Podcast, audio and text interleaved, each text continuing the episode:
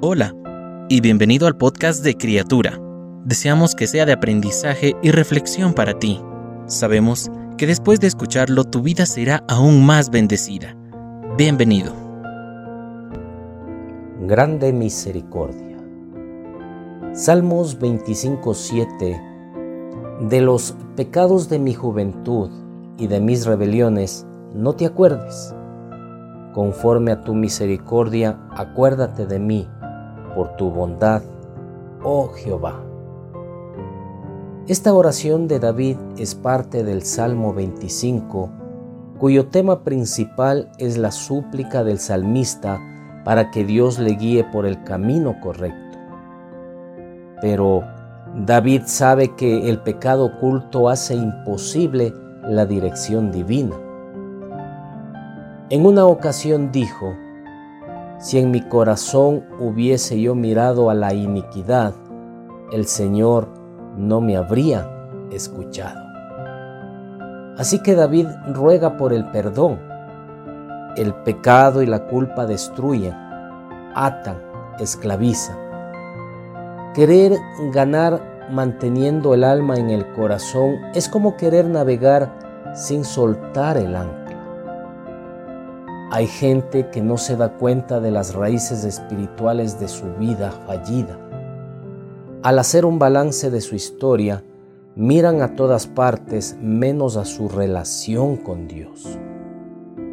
Si lo hicieran, descubrirían que el gran problema no es la falta de dinero o de oportunidades, ni la ausencia de un título, un nombre o una posición social la raíz de todo esto es el pecado. La Biblia afirma que el pecado separa a Dios del hombre. ¿Cómo puede un hombre separado de Dios ser victorioso? ¿Cómo puede volar cuando el pecado le ha cortado las alas? ¿Cómo puede correr si sus pies se hunden en las arenas movedizas? Por eso el salmista ruega, no recuerdes mis pecados de juventud. Cuando vivía la vida apartada de Dios, cuando hacía cosas sin reflexionar pensando que la juventud duraría para siempre, ni mis transgresiones, porque aún a una edad madura sigo corriendo tras el brillo engañoso. Recuérdame según tu misericordia. Gracias a Dios hay misericordia. Pregúntate por un momento qué sería de ti y de mí si no existiera la misericordia. Dios no nos da lo que merecemos si no tuviese misericordia. Un corazón perdonado es un corazón que tiene paz. Y la paz es lo que necesitas para que Dios pueda poner tus ideas en orden y darle la visión de un nuevo día, un nuevo camino y una nueva oportunidad.